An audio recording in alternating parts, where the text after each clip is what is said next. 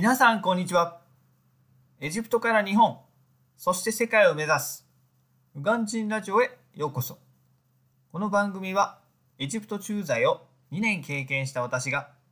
エジプトの魅力を発信すること将来の目標であるアメリカ移住を目指す過程で学んだことを発信していく番組です。今回はエジプトシリーズ。今日のテーマはホームレスにお金を絶対に渡してはいけない理由についてお話ししていこうと思います。今回のテーマもエジプトに限った話ではなく他の国でも当てはまるはずですので最後まで聞いていただき頭の片隅に置いておいてもらえたらと思います。日本では少なくなってきているように見えるホームレスですがエジプトではホームレスはまだまだたくさんいます。たくさんの要因がありますが現地は雨が全く降らず気候がとても安定しているため路上で生活していても日本ほど過酷ではないこともその要因に含まれます。中でも一番の原因は急激な人口増加に伴い就職先が増えていないことお年寄りの派閥が強く若者が入れない状況ができてしまっていることが問題だと見ていて感じています。なので老人のホームレスだけでなく若いホームレスが多いのも事実です。まず彼らのやり方を紹介します。それは何かというと大人がお金をせびりに来るのではなく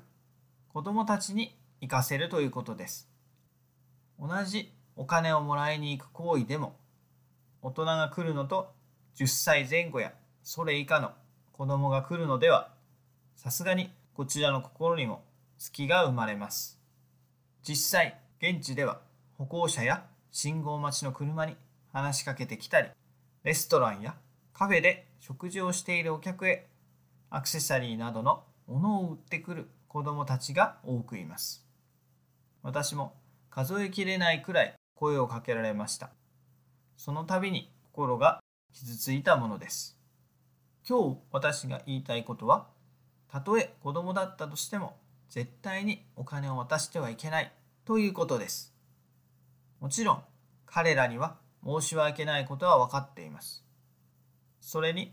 イスラム教上裕福な人から貧しい人へお金や物資を恵んであげることがコーランにも記されています。しかし今回の場合では子供たちだけで生活しているのではなく両親たちに言われ仕方なしにやっています。両親たちは子供たちの行動を見ているのでお金を受け取るものならすぐさま近づいてきて今度は両親たちがもっとと要求してくるそうです。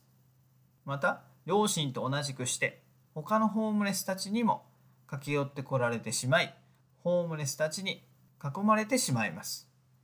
一度財布を開けたら最後彼らはどんどん要求してくるので絶対にお金を渡してはいけません。これは他の国でも同じことです。エジプトだけでなくアメリカやカナダでもホームレスたちは積極的にお金をせびってきます。駅のドアを開けたり信号待ちをしている人たちへ声をかけて洋服を引っ張ってきたりもします。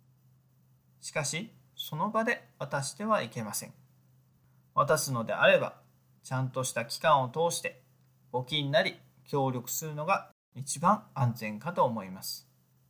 子供のホームレスに声をかけられると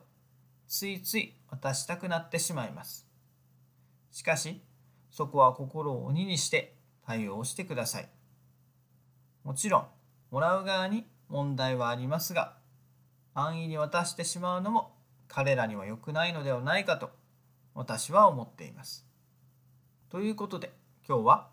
ホームレスにお金を渡してはいけない理由について紹介しました。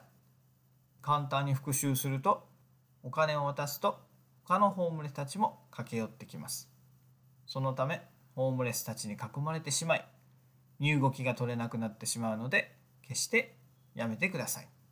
それではまた明日。バイバイ !Have a lovely day!